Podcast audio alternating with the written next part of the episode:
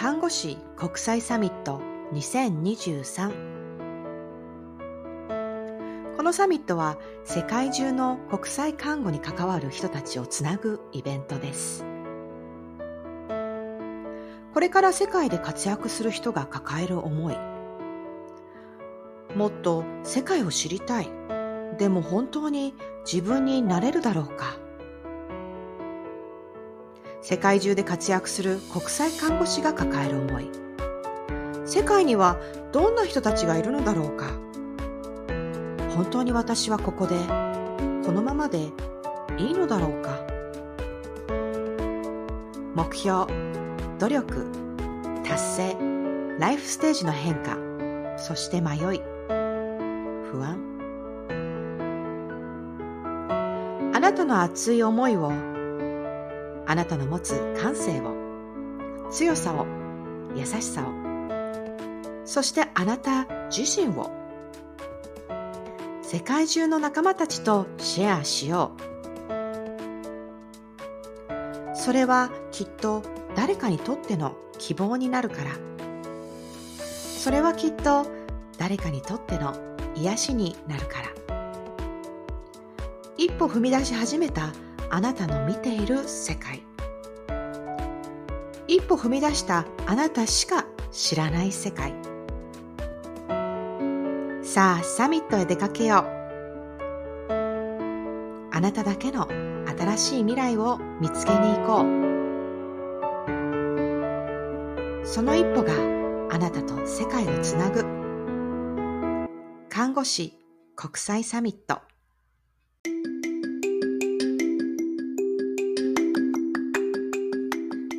スターミナルプレゼンツナスタミラジオ。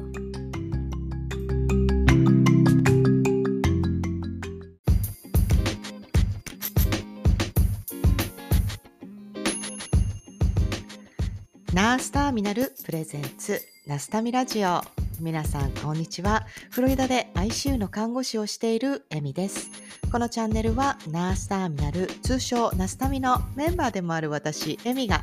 コミュニティを通して出会う素敵な人たちとお話をしたり活動を紹介したり感じたことを語っていくそんなチャンネルです。皆さんお元気でしょうか、えー、皆さんネットフリックスのワンピース見ましたか？私はですね、アニメも漫画もそんなワンピースをこう見てきた人じゃないので、だからなのかもしれないんですけど、えー、なんとなく、いやアニメなんとなく知ってるから、実写版ってどうなのよって思いながら、えー、娘たちと一緒に、えー、ワンピース実写版ネットフリックスで配信となったのを機にちょっと見てみたら、もう完全にハマりまして、いやー、真剣佑もかっこいいし、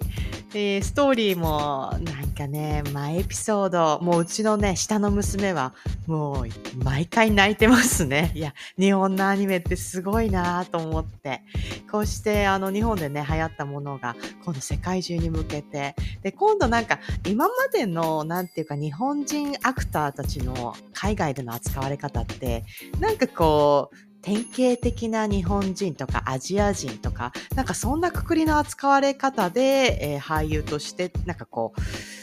う、うーん、演じるというか、なんかそんなイメージがあったのが、あの真剣佑のあのゾロのもうポジションは、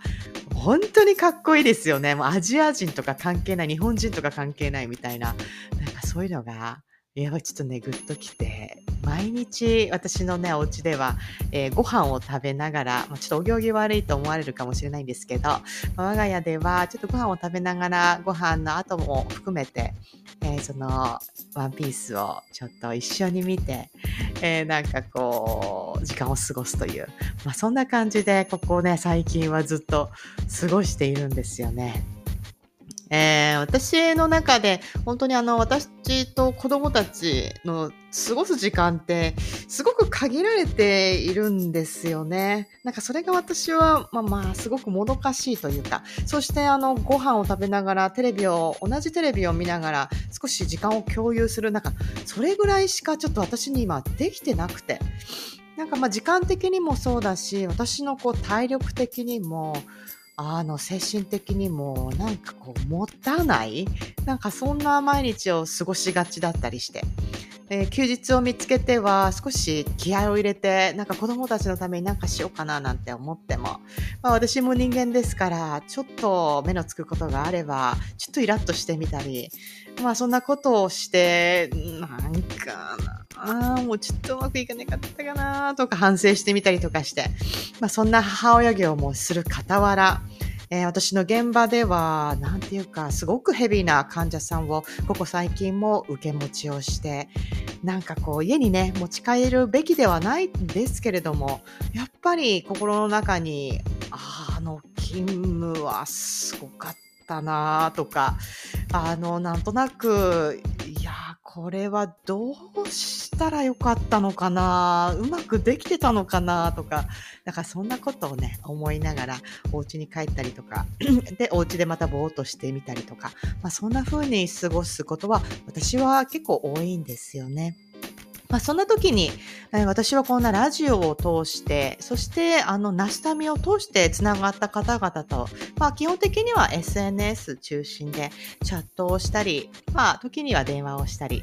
まあ、そんなことで私の中での落としどころを見つけるという、まあ、とてもすごく、あの、私にとっては、あの、その SNS でナスタミを通して、通してつながった方々と、あの、ちょっと関わる、本当一言関わることで、少し私はほっとするような、なんかそんな、あのものっていうのが私の中ではここ最近あって本当にありがたいなといつも思ってるんですよね。えー、ナスタミラジオ、今回は北アイルランドに住んでいるリサさんをお迎えしてお届けします。えー、リサさんはですね、あの、ナスタミのフォローをしてくださっている方、そして、ナスタミラジオをよく聞いてくださっている方ということで、あの、リサさんが、あの、ナスタミラジオ聞いてますという形でメッセージくださったのが、私とリサさんが、こう、なんていうか、えー、と知り合ったというか、まあ、そんなあの始まりがあるんですがあの私こうメッセージをもらうことってあのあるんですけれども私がなんとなく、こう、どこかでアウトプットしておきたいなと思うことっていうのを私は、まあ、ツイッターなり、インスタなりで、こう、つぶやいたりするんですが、そこにそっと、あの、コメントをくださったりとかする、あの、瞬間ってあるんですよね。リサさんも、その一人の、あの、一人の方でした。私がなんとなく状況どうしようもならなくて自分が受け入れなきゃいけないような、まあ、そんな出来事があって、でもやっぱりもやもやする気持ちっていうのが抑えられなくて、なんかそんな気持ちをすっと、えー、なんかこう察してくれて、そっと言葉を添えて、なんかこうシェアしてくれてという、なんかそんな気持ちを私がシェアできたことによって私はなんとなく落としどころを見つけ見つけて、こう前を向いたというような、なんかそんなことがあったんですね。まあ、それがきっかけで、えー、私はリサさんとお話じっくりしてみたいなということで、えー、今回お話をしたという経緯になります。えー、私は本当にナスタミを通して出会う方々と、まあ、いろんな関わり方、えー、今まで、まあ、あるんですけれども、あのー、私がこうして発信をしていたりとか、あの少し、こう、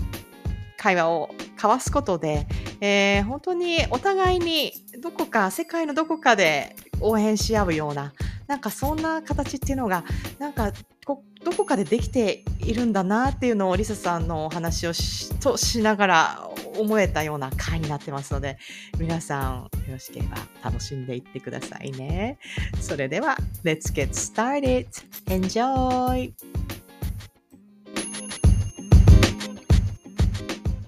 れは。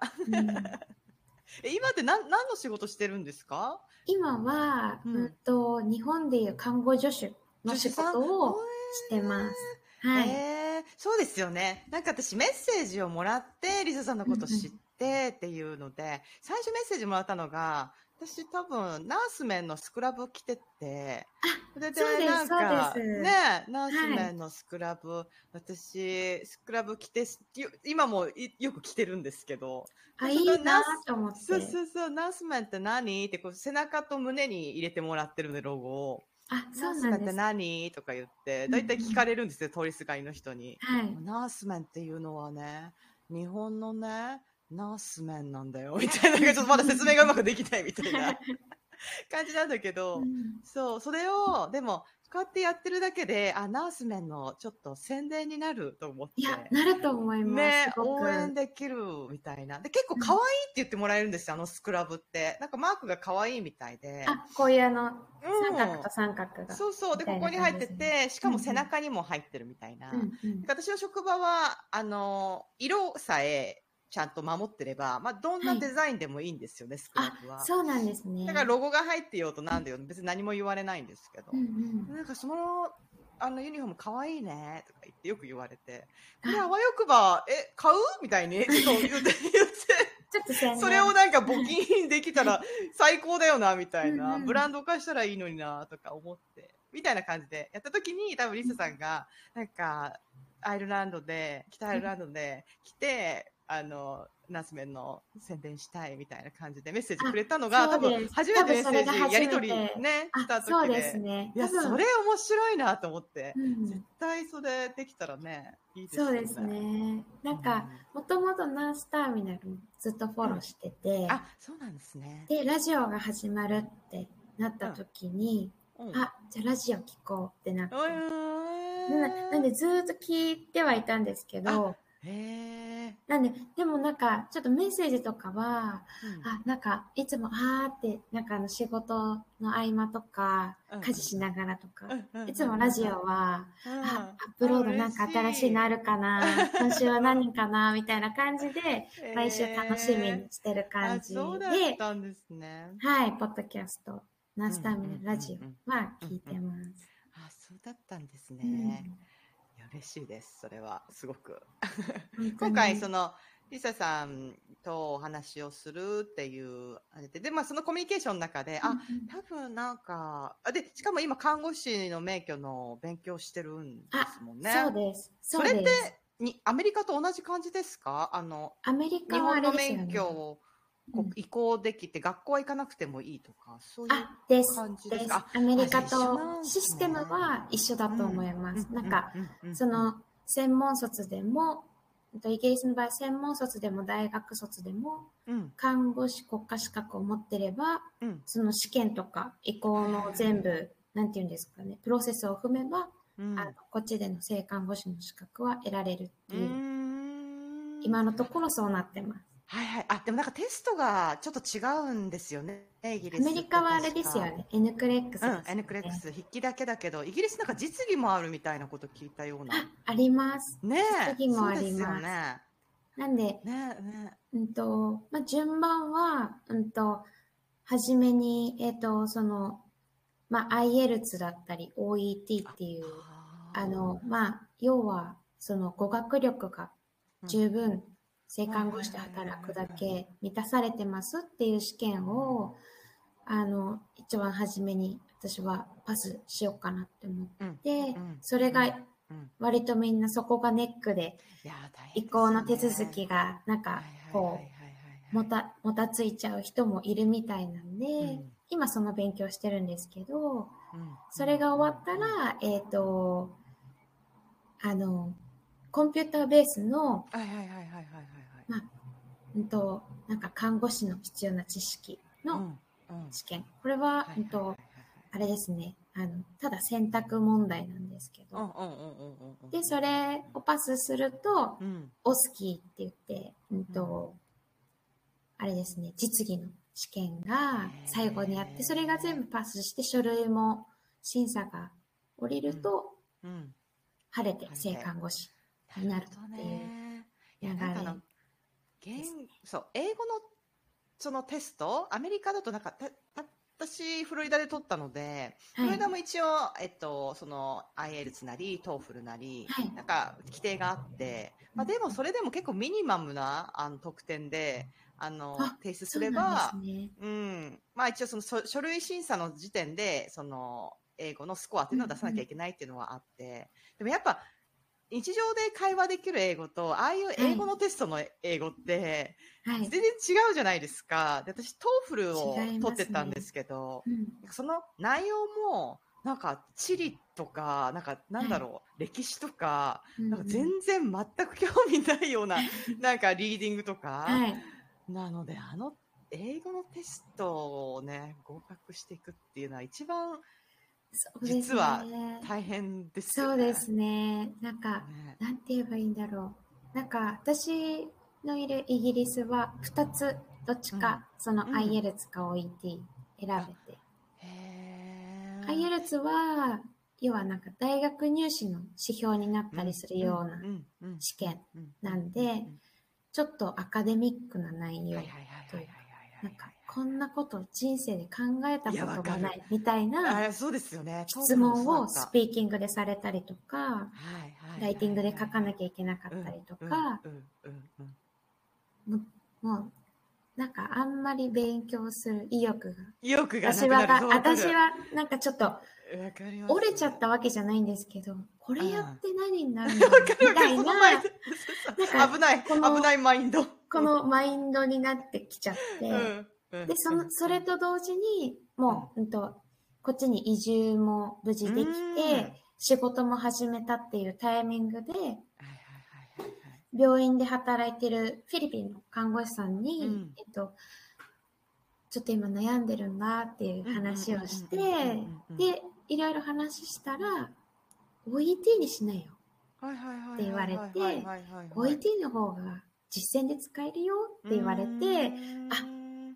変えようと思ってそれで、うん、OET と IELTS、なんか何が違うんですか、えっと内容が違う、うんとどっちもえっと4 4種目っていうか4つ、うん。そのスピーキング、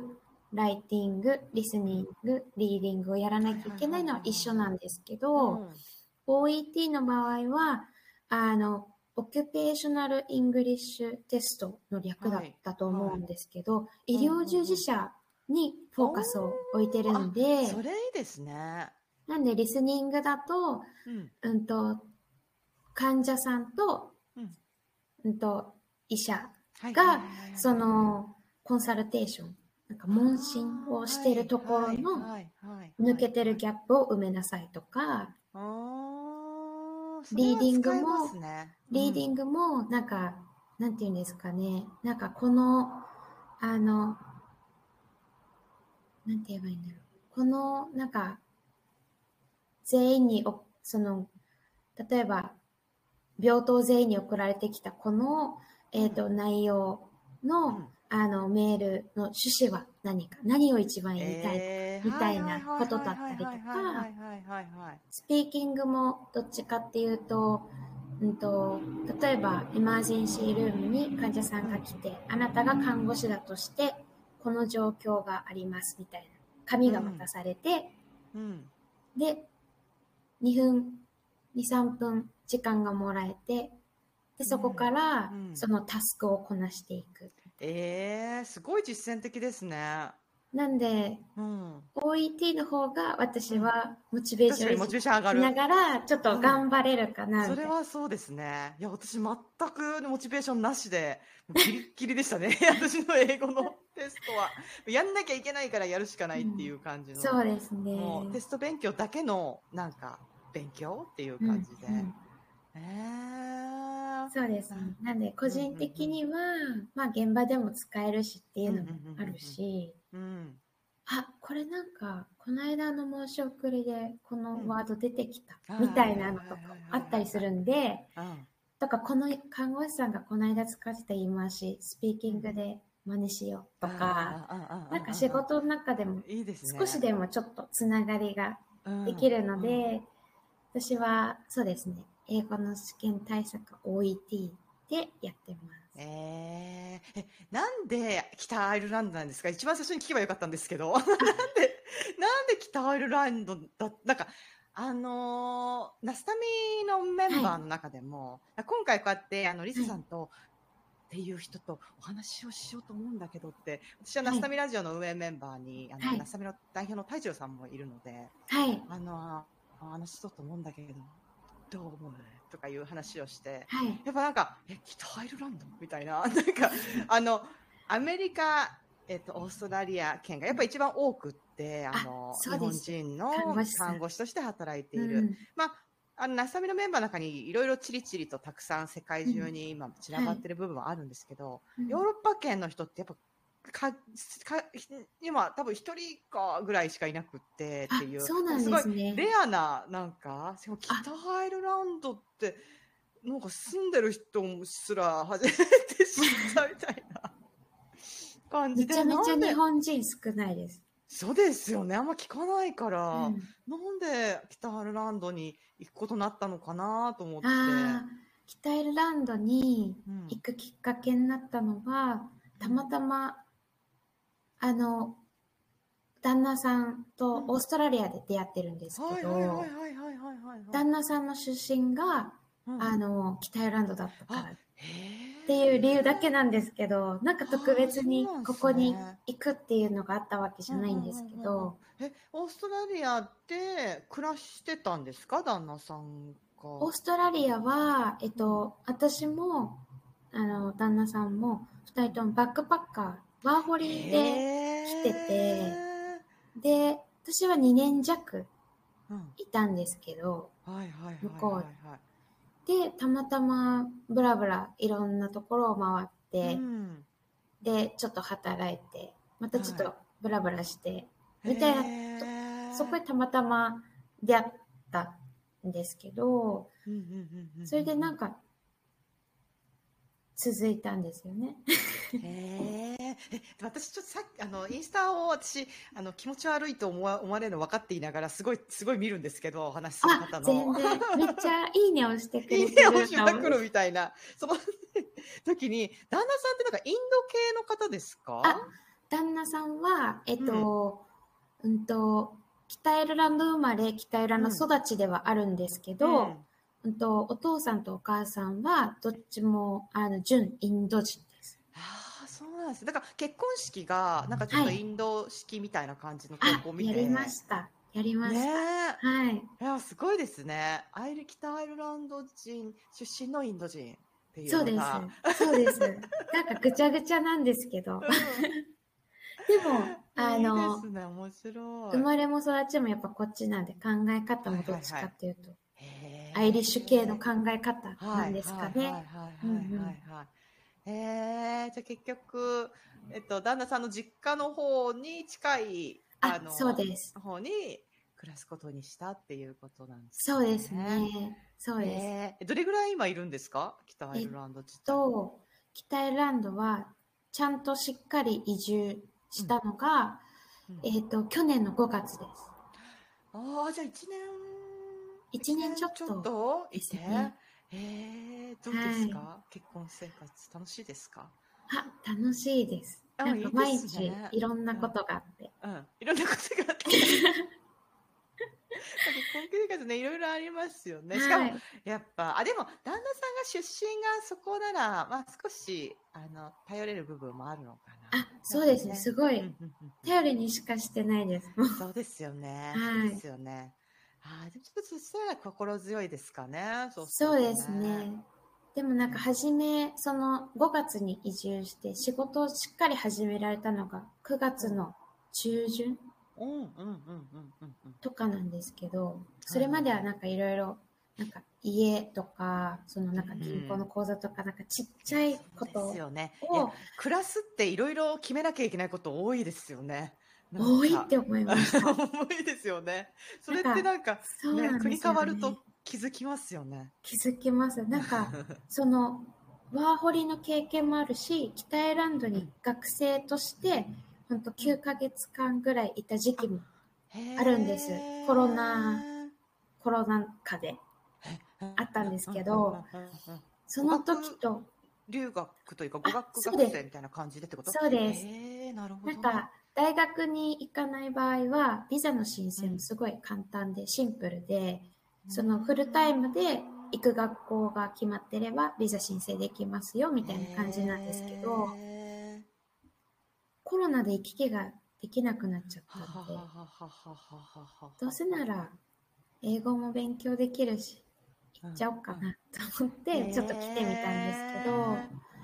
なんかそういう経験があってもうん、なんかいざそのしっかり移住するってなると、うん自分の想像してた以上にやることが多くて、いやいやいや、そうだと思います。なんかちまちましたことなんですけどそうですよね。うんうんうんなんかもう頭がぐちゃぐちゃでうん、なんか初め大変でした。い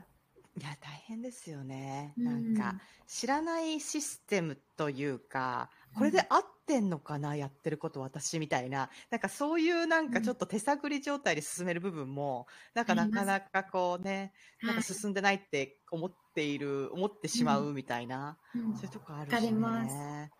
ねえ。いやーでもすごいですね。でも、バックパッカーでそうやっオーストラリア以外も旅とかしてたってことですか？あ違います。うんと、オーストラリア、オーストラリアは、うんと、うん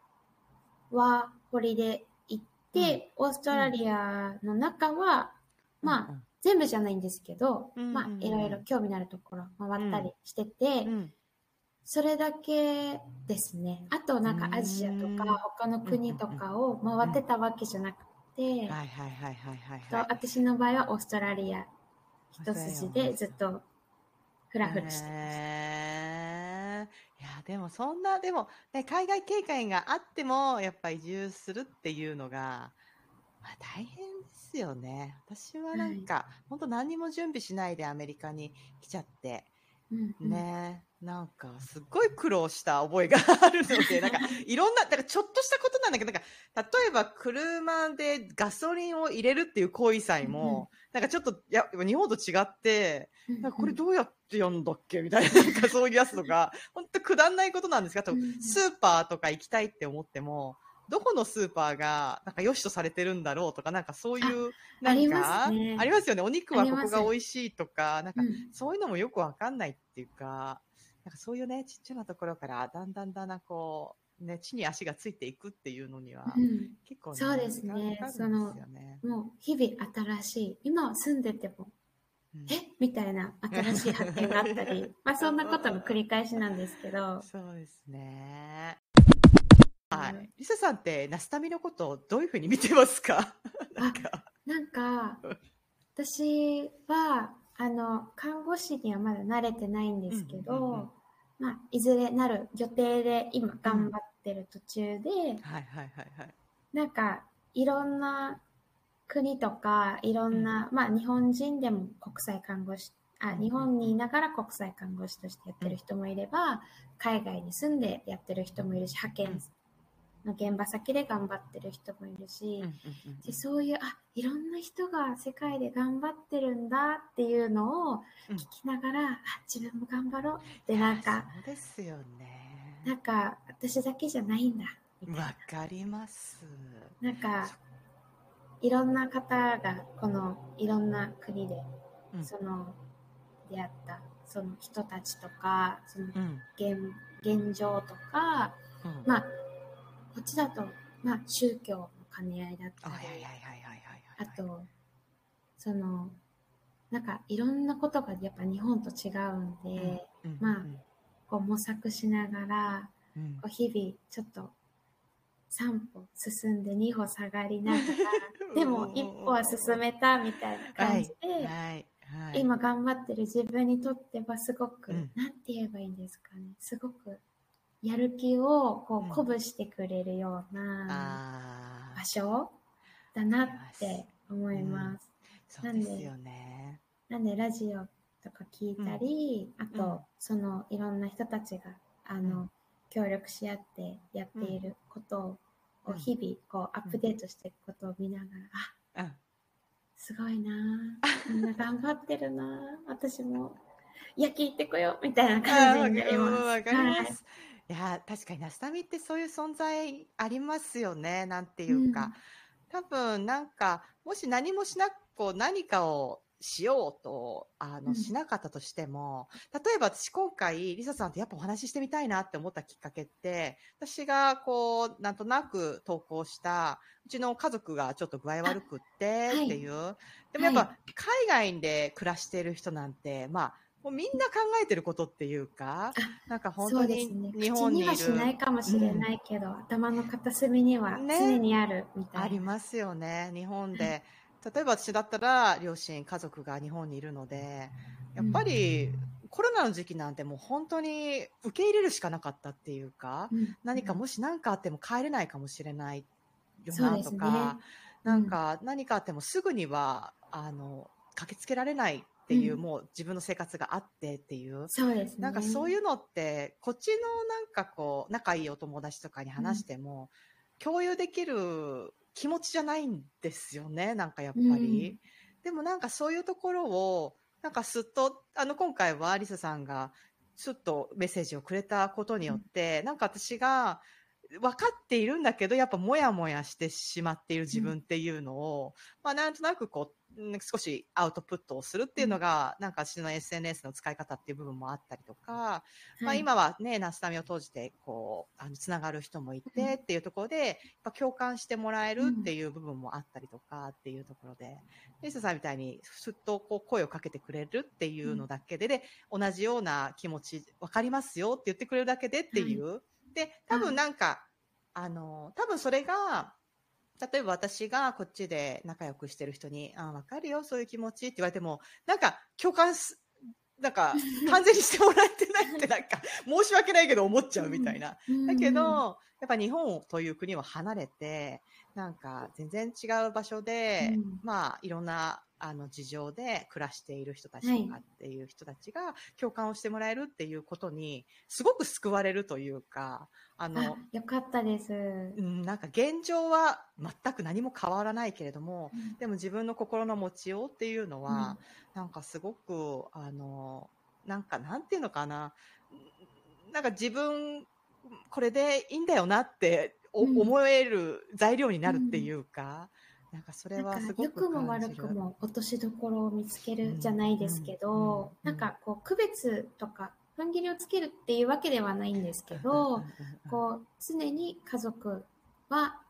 私の家族は日本にいてでも私は今海外にいてうん。っていうなんかこうもどかしい気持ち、なんかあった時にすぐ駆けつけられない距離とか、触れられない距離。うん。でもなんかなんとかしてうん。こう安心させてあげたいとうん。か、うん。なんか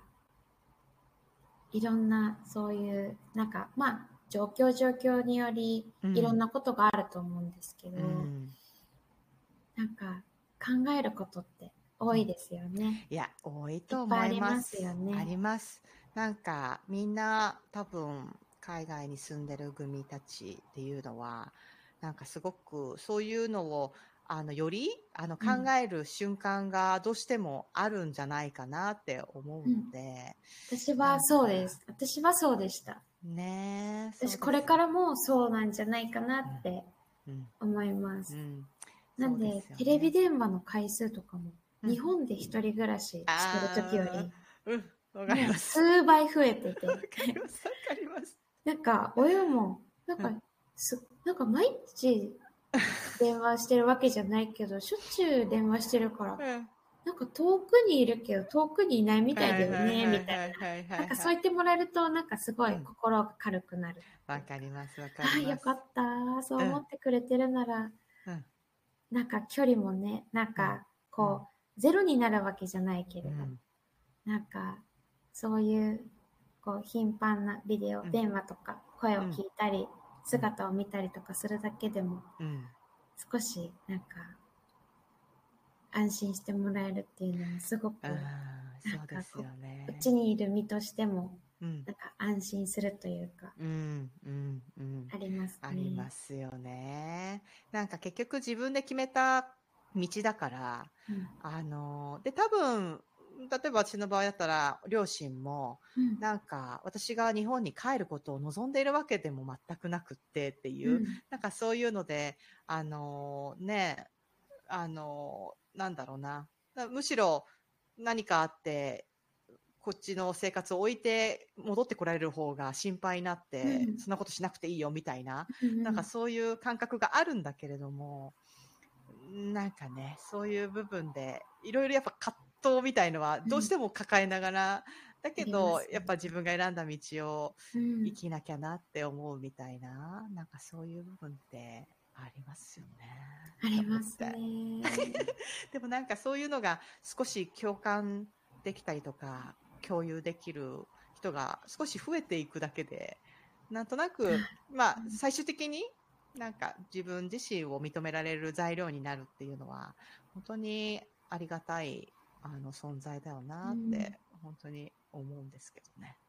そう、なんかあの、なんか私うん。基本的になんかあうん。んまりメッセージとか送るタイプの人間じゃないんです。なんか、あ、見て、うん。あの、ナスタミとかでも、え、まあ、エミさん投稿とかで見て、あ、なんか今日、子さんたちとビーチ行ったんだ、とか、うんうんなんか、すごい大変な夜勤だったんだろうな、うん。みたいな、うんそんな感じはするんですけど、あんまりメッセージ送るタイプじゃないんですけど、あの時のエミさんの投稿、あのうん。家族を思うエミさんの投稿うん。に関しては、もうこれは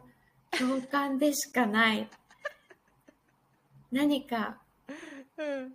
私のうん感じたことも、うんなんかこれをエミさんの投稿を見て、私が感じたことを伝えたいって思ったので、あの、うんなんか長々と。メッセージを送らせていただいたんですけど。うんうん、でもなんかやっぱ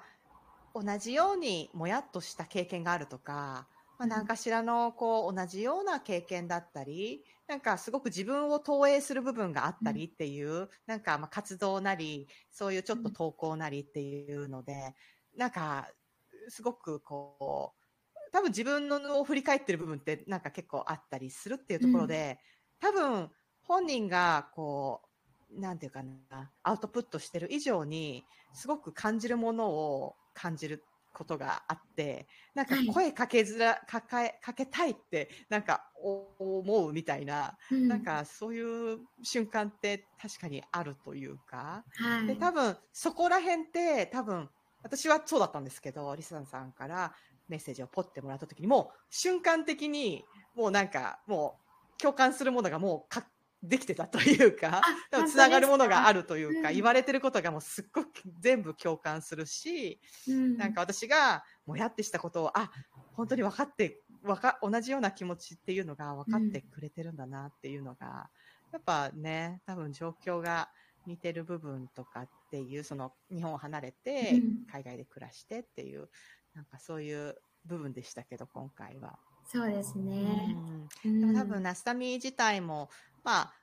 ねそういう家族から離れてっていうパターンもあるし、もう本当に細かい、細かいっていうか、なんかた簡単なことでいいのかな？簡単なことで言ったら、その、い自分が働いてる現場でのうん。もやみたいなのを、まあ、はい共有しやすいというか、うん。いのもそうですね。なんか、あ、これってやっぱ海外あるなる、あるあるなんだとか、私が間違ってるわけじゃないのねみたいな、なんかそういうやつね。なんかこの日本人で日本人として育って海外に行ったからこそ感じる、うん。え？みたいな エピソードだったりうん、なんか、あちゃみたいなことだったりうん。で、うん。なんかすごくこうじわじわ来るというか、ななんて言えばいいんですかね。あ、わかるみたいな。ですよね。なんか多分それって多分国、その国だけじゃなくて国をまたいだとしても同うん。じようなことって多分あって、なんかやっぱだからそういう話を聞けたりすると、うん。なんかこうニヤニヤしながら、料理作りながら一人ニヤニヤしてた。わかります、わかります。私もニヤニヤしながらやりますね。なんか、ね、お互いの、そのなんか、ね、な、なんなんでしょうね。難しいんですけど、多分何か問題があって、そこにもやもやしていて、そこの問題解決にはなってないんだけども、なんかちょっと気持ちがほっと楽になるみたいな、うん、なんかそういう存在みたいなところは、そうですね。なんかよくも、なんかすごく私の、なんて言えばいいんですかね。中で、ナスタミで、うん。ちょっと私の、こう、日々、まあ、80%ぐらいで頑張ってる自分、毎日、仕事とか、まあ生活もそうなんですけど、うん。ちょっとほっと一息、こう、うんできる瞬間っていうんですかね。なんか、あ、よし、今日も仕事終わった。料理はしなきゃいけないけど、うんでも新しいエピソードが1個 アップデートされたから聞こうみたいな、なんかそういう感覚で、なんか楽しませてもらってます、いやそんなこと言われたら、とても嬉しいですね。本当にありがとうございます。しかもなんか、はい、私はこのラジオを通してが多いですけど、はい、なさみを作った代表の太一郎さんとお話しすることが多くて、うん、やっぱなんか、あのー、そういうちょっとあったかいあの、ちょっと、あの、居場所でありたいというか、よくそういうのを言っている方なので、でやっぱなんか、まさにそれ、いや、本当に今、はい、もう、説明なしに全部説 明していただいたみたいな感じで、うん、やっぱ感じるも、一番、本当最初、あの、そんなコミュニティができたんだ、みたいので、うん、なんかすごい、はい、ああ、もう、すごいいいことすしてるんじゃないかなと思って、ファンみたいな感じで、うん、ずっと活動を近くで見ていたいなっていう感じで、うん、今もいるんですけど、はい、でもやっぱ結局、そういうふうにリサさんが感じてもらっているような、うん、なんか場所っていうのを目指しているんだなっていうのはすごく伝わって、はい、あの今まで話した中でも、でもきっとすごいそういう人多いんじゃないかなって思います。私だけじゃないと思うんですよね。そういうそれは私も同じふうに感じていますよね。わかります。すごく。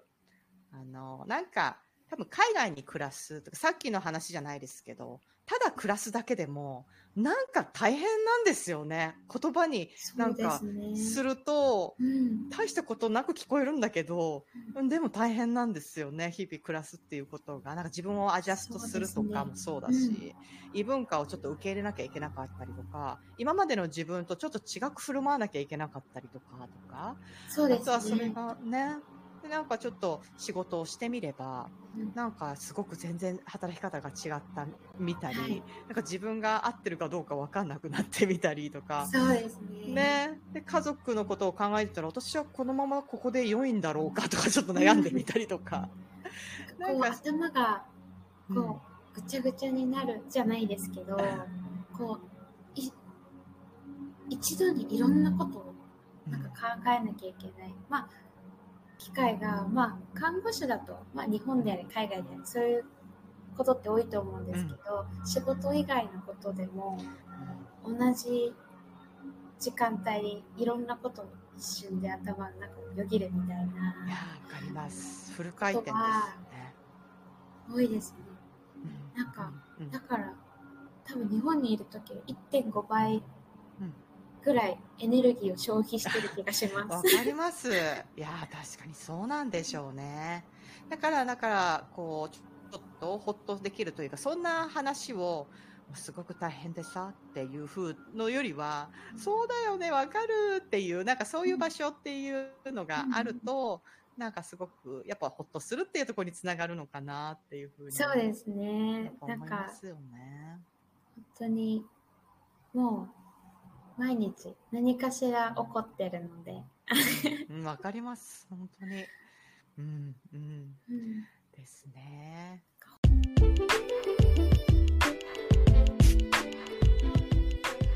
はい。皆さんいかがだったでしょうか？リスさんのね、なんかこう、柔らかな声っていうのがすごく癒しだなと思って、あの、私はこれ編集しながら思ってたんですが、あの、リサさんもね、もう私なんかにはもう想像つかないような、でもなんか素敵な国なんだろうなというような、えー、印象の北アイルランドというところで、えー、また新しい結婚生活という、まあ、そんなステージに立ちながら、えー、毎日、あの、いろんなことをこうやりくりしながらやってるんじゃないかなって思うんですよね。あの、そんな中でもいいことも悪いことも当然ありながら、でも前を向いて少しずつ、あの、前に進んでいくような、なんかそんな姿っていうのが、なんかあの、リサさんの言った、ちょっと3歩進んで2歩下がって、でも1歩は進めたみたいな、なんかそんな言葉が、とってもリサさんの、あの、なんていうかキャラクターを、あの、表してるなぁなんて思いて、あの、本当に伊勢さんとお話できたこと、すごく良かったなと思った回になりました。えー、リサさんとは、北アイルランドってどんな国なのかなとか、あのー、北アイルランドで今、看護助手として働いている、そんな働き方というような話も、えー、していますので、今後また折を見て、その回配信すると思いますので、皆さんお楽しみに。それでは、今回のナスタミラジオはここまでになります。次回まで皆さん元気に過ごしてくださいね。それでは、See you next time! Bye!